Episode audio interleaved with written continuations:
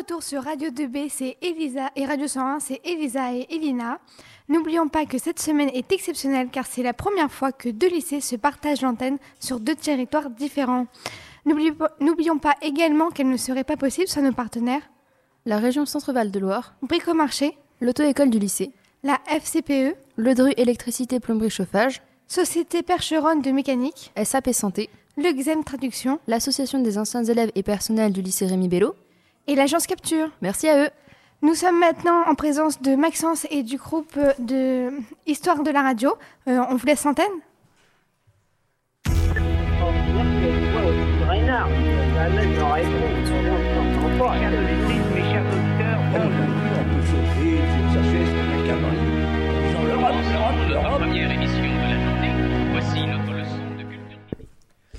Dans le monde d'aujourd'hui, les médias dont la radio sont plus nombreux qu'ils n'ont jamais été. En effet, depuis le 19e siècle, la radio est devenue un élément important de la vie quotidienne de la population mondiale. La radio a eu de nombreuses fonctions à travers l'histoire. Instruments militaires, diffusion de concerts et d'émissions de divertissement, source d'information. De plus, elle a eu des intérêts majeurs dans les conflits comme la Seconde Guerre mondiale. Aujourd'hui, elle sert comme moyen de divertissement et d'information avec comme par exemple Radio France et Radio 2B. On peut donc se demander comment la radio a eu un impact sur les sociétés et le monde en général depuis la fin du 19e siècle. Dans une première partie, nous vous expliquerons le début et la naissance de la radio. Dans un second temps, nous traiterons la période de guerre de 1939 à 1989. Et enfin, nous verrons à quoi sert la radio dans le monde d'aujourd'hui. Tout d'abord, l'invention de la radio a eu pour but d'améliorer le télégraphe. En effet, le télégraphe, inventé en 1838, permet de communiquer des messages rapidement et par des signaux codés avec des relais un petit peu partout sur le chemin. Alors que la radiotélégraphie utilise des ondes radio pour communiquer ce qui, rend, l'information plus rapide, la première radio euh, fut créée en 1895 grâce à Guglielmo Marconi en Italie. Cependant, l'honneur ne revient pas qu'à lui seul, car il a juste assemblé plusieurs autres inventions, comme le générateur à haute fréquence de Tesla ou encore l'antenne relais pour créer la radio. Pour continuer ses expériences, il déménage en Grande-Bretagne et c'est à cet endroit que la première euh, communication en morse a eu lieu en 1897. En 1898, la radio est utilisée pour la première fois pendant une opération militaire organisée par la France. En 1900, une révolution a lieu dans le monde de la radio. Les États-Unis ont réussi à communiquer par la voix. C'est une véritable révolution. L'année d'après, la première communication transatlantique a eu lieu. Invention un petit peu longtemps si vous le voulez bien. En 1914, une station belge commence à diffuser des émissions quotidiennes. Cependant, l'émergence des premières stations grand public commence en 1920. Et la France dans tout cela? Faisons un petit zoom sur le début de la radio dans l'État français. La radio ne se développait en France que durant l'entre-deux-guerres et non pas à la fin du XIXe siècle. En effet, la radio ne servait que pour les opérations militaires, malgré les essais de Gustave Eiffel et de Gustave Ferrier, qui ont essayé de développer la radio avec la TSF, la, radio, euh, la télégraphie sans fil, euh, dans toute la France.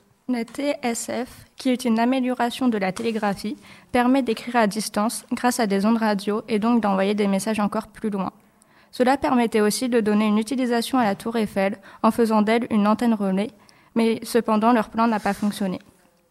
Après la Première Guerre mondiale, donc pendant les années 1920, la radio émerge dans toute la France. À cette époque, il existe trois types de radio. La radio privée, qui est captée que localement, la radio publique, qui est soutenue économiquement par l'État mais qui ne la censure pas, et enfin la radio d'État, dont, par son nom, est contrôlée par le gouvernement et donc qui n'a pas de liberté dans sa diffusion d'informations.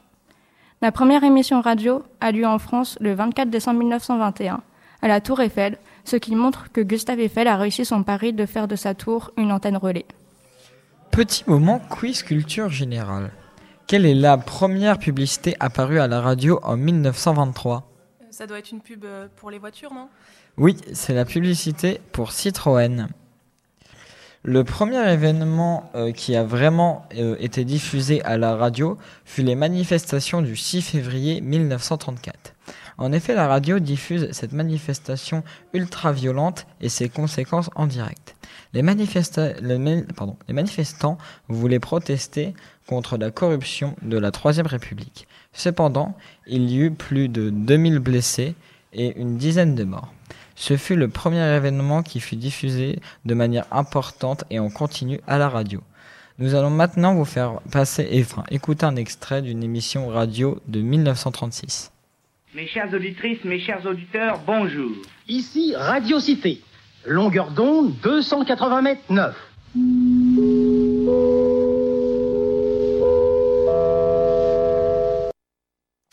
Voici l'extrait.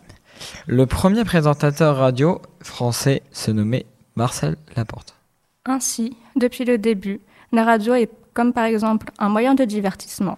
Cependant, à partir des années 1930, la radio devient une source d'information, mais aussi un, un, outil de propagande pour les politiciens et les dictateurs comme par exemple Adolf Hitler. La grande arme secrète, ce n'était pas les V1, V2, c'était la radio, a déclaré Jean Galtier-Boissière. En effet, entre la Première et la Seconde Guerre mondiale, la radio s'est considérablement développée.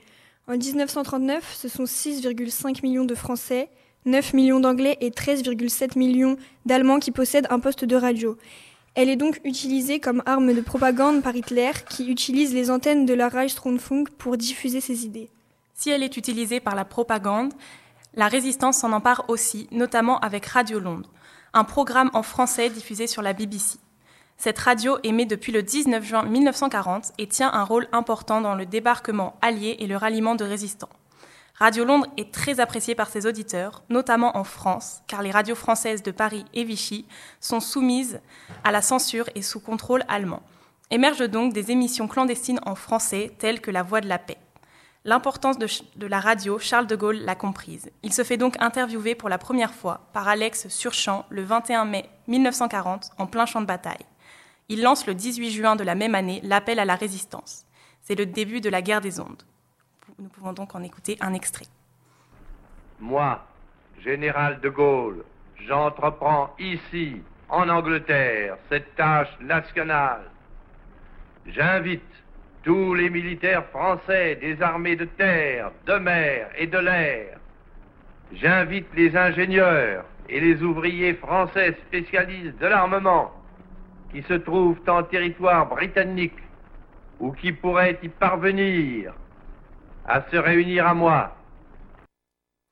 Le 31 août 1944, une nouvelle émission, Les Français parlent aux Français, apparaît. Elle permet de faire passer des messages codés et des informations sur les avancées au front. Elle remonte énormément le moral des Français en diffusant des hymnes à la résistance. Son œuvre majeure est sûrement l'annonce du débarquement. Il se déroule en deux temps. Le 1er juin, les trois premiers vers du poème de Paul Verlaine, Chanson d'automne, sont diffusés sur la BBC. Les sanglots longs des violons de l'automne. Ils préviennent la résistance du débarquement, qui est informée qu'elle doit préparer l'arrivée des Alliés et commencer les sabotages. Le 5 juin, la suite du poème annonce le débarquement imminent. Euh, nous allons écouter l'appel à la résistance. Ici Londres. Les Français parlent aux Français. Veuillez écouter tout d'abord quelques messages personnels. Les sanglots longs des violons de l'automne. Je répète, les sanglots longs des violons de l'automne blessent mon cœur d'une langueur monotone. Je répète, blessent mon cœur d'une langueur monotone. Ainsi, on peut conclure que la radio a joué un rôle majeur dans la libération de la France en permettant la communication entre les Alliés et les résistants français. Cette utilisation de la radio continue de grandir. Elle montre son importance au cœur de la société et dans les actions militaires au cours de la guerre froide ou encore lors de la crise de mai 1968. En effet, mai 68 est marqué par des manifestations et des grèves étudiantes ainsi que quelques affrontements entre enseignants et policiers. Ces manifestations dénoncent le capitalisme et la société autoritaire, elles prônent aussi la libération sexuelle et plus de droits pour les femmes. Elles sont déclenchées par l'arrestation de deux étudiants lors d'une manifestation contre la guerre du Vietnam. Par la suite, la révolte étudiante gagne tout, gagne tout le monde ouvrier et finalement toutes les catégories de population. C'est ainsi qu'elle est devenue le plus important mouvement social du XXe siècle, qui a paralysé la France pendant près de deux semaines. Ces manifestations de mai 68 ont principalement été couvertes par la radio, avec des motos et des voitures émettrices dans les rues. Leur rôle est dénoncé par Georges Pompidou, le Premier ministre de l'époque, qui considère que la radio est provocante et qu'elle envenime le débat. Le 30 mai 68, à 16h, Charles de Gaulle est très ferme. Lors d'une interview, il dit qu'il ne cédera sur rien, qu'il ne changera pas son gouvernement et qu'il ne se retirera pas. Dans cette interview, il annonce aussi la dissolution de l'Assemblée nationale. Son discours engendre une grande manifestation dans Paris, dont le départ est donné à 17h30.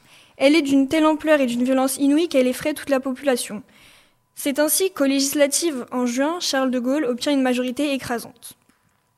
Cet événement participe à l'émancipation de la radio. C'est une des premières fois qu'elle ne suit pas le discours de l'État. En effet, depuis, la fin de la guerre, la radio était soumise à beaucoup de censure par l'État. Ainsi, elle s'est libéralisée en 1981. Tout d'abord, depuis 1939, la place de la radio n'a fait qu'augmenter. Plus de la moitié des Français ont un poste de radio et en 1973, c'est la quasi-totalité de la population qui en possède un. Ce développement est lié à l'apparition des autoradios en 1930. Pendant la guerre froide, elle laisse peu à peu sa place à la télévision et se tourne vers un contenu plus divertissant. Aujourd'hui, la place de la radio a considérablement diminué. Elle n'est plus utilisée comme une arme, mais plutôt comme un moyen de diffuser les actualités et le savoir. Nous allons alors voir les révolutions techniques de la radiophonie. Depuis la chute du mur de Berlin, le 9 novembre 1989, la radio a beaucoup évolué. Avant l'invention donc de la radio, nous fonctionnons sous forme de lettres et de presse.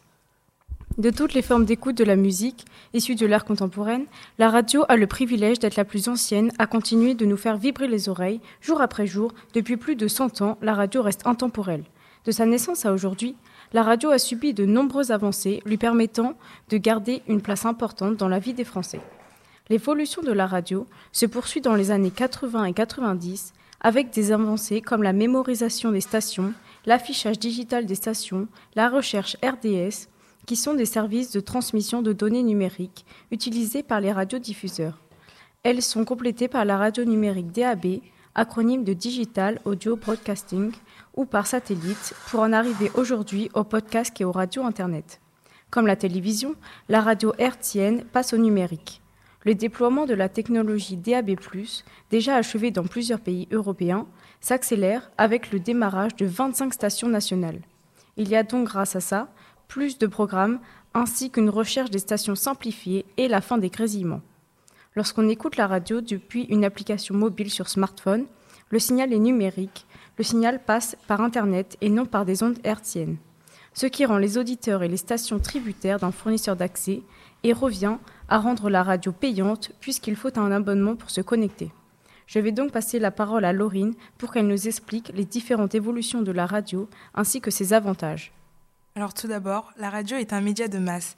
Elle est d'une puissance colossale. Elle rejoint un grand nombre de personnes et chacune d'elles éprouve le sentiment d'être bien en contact avec la voix de la radio. C'est un rapport intime et chaleureux qui s'établit entre la radio et son auditoire. De plus, la radio est accessible absolument partout, à part malheureusement une petite parcelle de territoire qui ne reçoit qu'un signal émis par une radio. Ce peut être une bande AM, FM ou même une courte euh, onde une pardon. Euh, la Terre tout entière est reliée par la radio. Aujourd'hui, il y a différents avantages à la radio qu'il n'y avait pas auparavant, comme par exemple suivre les actualités grâce aux débats et émissions de la radio. C'est un, média puissant et mobile. Euh, par ailleurs, la première web radio a été créée en 1995 avec la radio HK, qui est l'acronyme de Radiofusion hongkongaise. Le premier podcast a été créé en 2005. C'est une sorte d'émission de radio que l'on peut écouter ou télécharger sur euh, téléphone ou ordinateur et écouter à n'importe quel moment. En 2014, c'est le lancement de la radio numérique terrestre en France avec la technologie DAB+, digital acronyme euh, audio euh, broadcasting, qui permet de diffuser plusieurs radios sur la même fréquence. Le son est alors de meilleure qualité et la réception est plus stable. En 2020, euh, il y a le réseau DAP+, euh, qui est en déploiement et euh, se poursuit dans les métropoles et dans les territoires d'outre-mer. Aujourd'hui, certaines stations de radio sont très célèbres comme France Inter, qui est, une radio, qui est la radio la plus écoutée de France, et qui est une radio d'information en continu qui diffuse des émissions d'information. Il existe aussi des stations de radio musicales comme Skyrock ou même Énergie, où plein de personnes écoutent des musiques qui y sont diffusées. De plus, euh, le monde de la communication rapide a permis à la mondialisation de s'accélérer grâce à la radio dans divers pays. Par exemple, nous avons trouvé des archives du magasin Le 30 où, en janvier 1998, une tempête de verglas provoque une panne d'électricité euh, majeure au Québec, particulièrement dans les régions de la Montérégie. On l'appelle la crise euh, du verglas. En plus du froid, les sinistrés doivent faire face au problème de l'absence de nouvelles et de contact avec l'extérieur.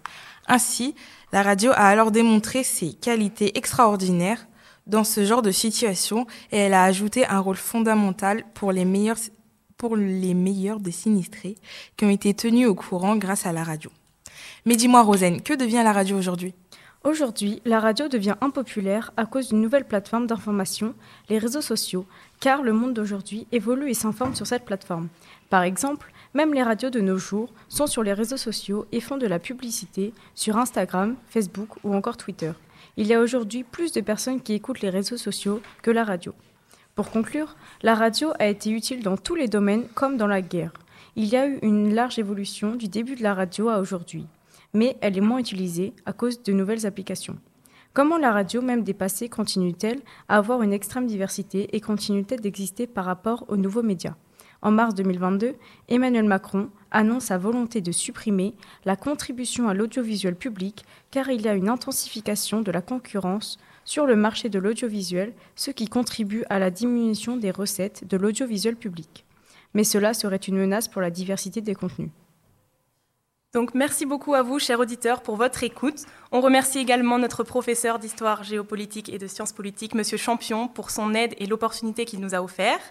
On remercie aussi Timéon Pegoretti pour le jingle qu'il a réalisé.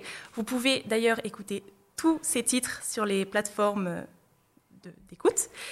Et aussi un grand merci à l'équipe de Radio 2B qui réalise un travail immense durant euh, la semaine de la radio. À bientôt. Chers auditrices, mes chers auditeurs.